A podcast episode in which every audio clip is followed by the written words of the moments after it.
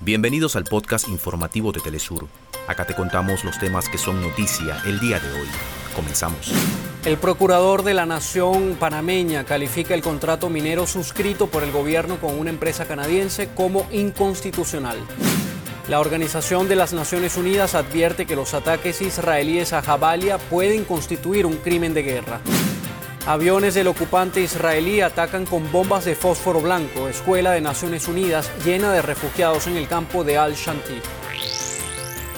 Hasta acá nuestros titulares.